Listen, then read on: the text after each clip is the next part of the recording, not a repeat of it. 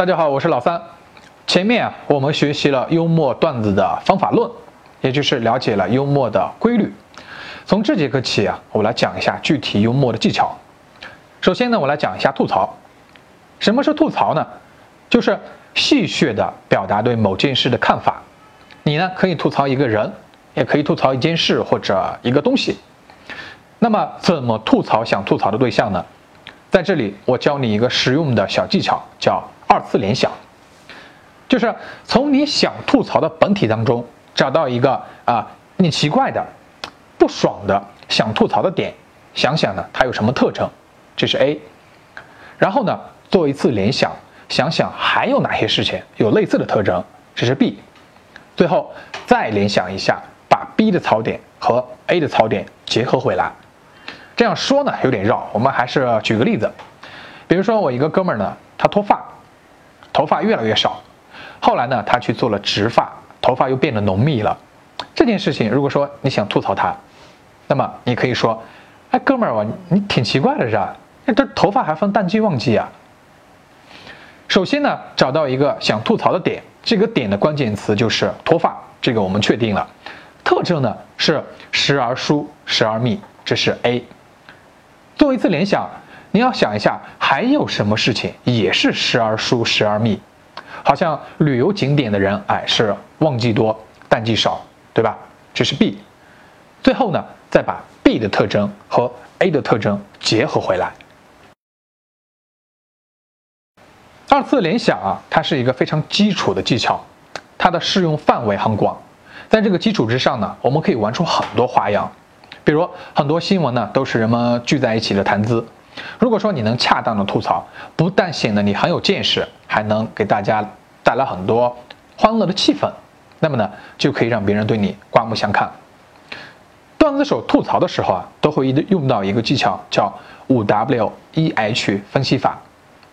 比如呢，有条新闻是这样的，咱们用五 W E H 提问法来吐槽一下。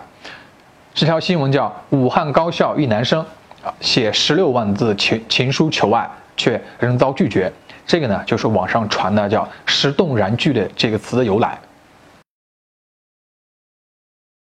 因为呢，想追到女神，所以要跟女神表白。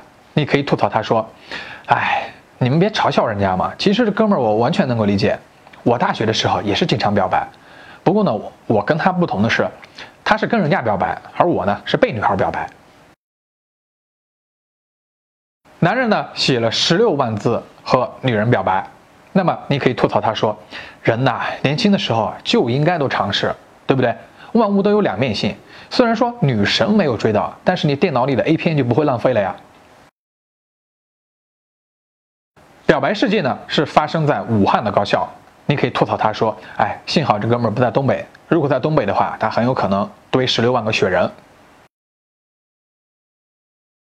这哥们儿呢是在大学期间做的这件事，那么你可以吐槽他说：“我靠，这这哥们儿大学生活都在干嘛？你有着写情书的时间，我泡着妞，妹的尸体连起来都可以绕地球三圈了。”我们呢也可以根据新闻的细节来推断主角他是一个什么样的人，那么你可以吐槽他说：“这哥们儿太墨迹了，你写这么多字干嘛呀？有喜欢的女孩直接推倒。”直接推到墙上，霸气的表白，说完你就去亲她，不要给她任何拒绝的机会。我就是靠这一招，已经把好几个姑娘给撞成脑震荡了。这哥们儿呢，写了十六万字的情书去跟女孩表白。那么你可以吐槽他说，其实啊，当时他差一点啊就成功了。如果不是因为这个女孩讨厌看书的话，大致例子呢，我们就举这么多，我就不展开讲了。五 W E H 这个技巧啊，就是寻找连接词的角度，开拓不同于常人的思维方式。当然了，幽默的角度肯定不止这么多，也不止这么浅层。这些呢，是最常见也最容易上手的途径。以后遇到了你想吐槽的新闻或者事件，都可以用这个方法去吐槽。自我吐槽啊，它其实是更高级的吐槽。人嘛，对吧？不只要对别人这个毒舌，你对自己也得能下狠手。如果你只允许你吐槽别人，不允许别人吐槽你、冒犯你，这就显得你很自私，就容易惹别人讨厌。吐槽别人的时候呢，肯定会有某种程度的冒犯攻击。如果说你把握不好度的话，可能就会显得呃你高傲啊，你瞧不起别人，这样的话稍微还有点危险。但自嘲呢，是一种针对自己的贬低，把自己放在一个比较低的位置，显得别人姿态高，所以自嘲很安全。如果说吐槽是把自己的快乐建立在别人的痛苦之上，那么自嘲就是把别人的快乐建立在自己的痛苦之上。同时，自嘲呢，它也是一种非常自信的表现。跟大多数人相反的是，不恰当的自夸和自吹只会显得自己很挫。只有自信放松的人才能够发现自己的缺点，接纳自己的缺点，最后呢，你才有勇气说出来。当别人用调侃啊、奚落呀、讽刺的方式去评论你、去攻击你的时候，如果说你否认啊、解释或者生气，这就显得你很弱。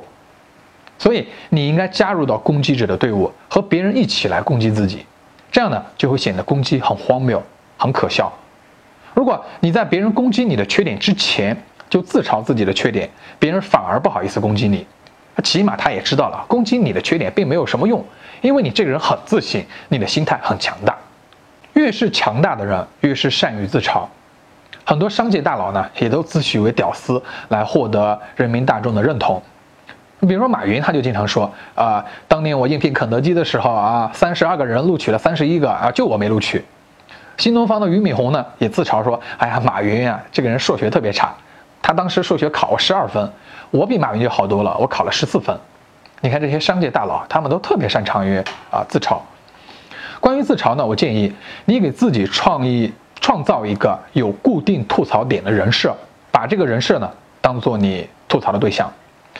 一般来说啊，这些吐槽点呢都是负面的，也就是你身上确实存在的缺点，比如说矮、穷、胖、丑、笨、黑等等，这些呢也是大家最容易感同身受的标签。总之呢。大方向就是说自己很差、很糟糕。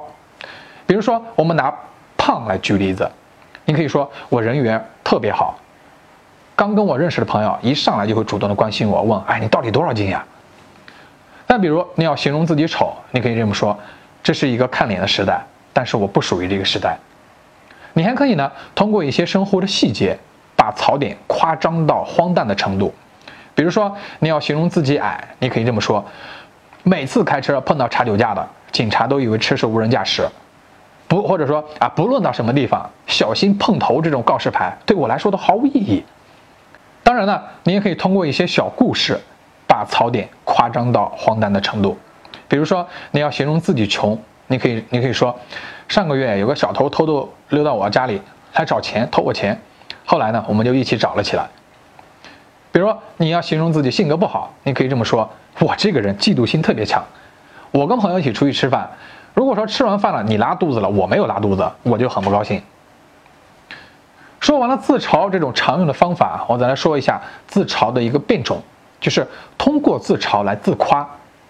在现实生活当中啊，很多时候不允许我们做一个低调的人，你必须要让别人了解到你有多厉害，你才能够赢得更多的机会。你比如说面试的时候，你就需要告诉对方你很棒。推销产品的时候，你就需要告诉客户，哎，你的产品很好。追女孩的时候，你就需要让女孩知道，其实你还挺优秀的。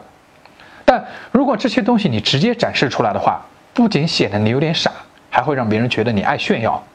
那么，怎么能做到既展现这些优势，还不让别人反感呢？首先，前面呢，你要正经陈述一个值得吹嘘的事实来作为铺垫，这是自吹；后面呢，再调侃一下自己，这个就是自嘲。最后，这个事情就可以大大方方的说出来了。举个例子来说啊，经过我不懈努力奋斗，哎，我这次又换了一个一百平米的大房子。哎呀，不好不好，这样又膨胀了，不好不好。说自己膨胀呢，这就算是自嘲。这样一说呢，哎，就不会再引起别人的反感了。这个要注意的是啊，前后的情绪一定要有一些反差。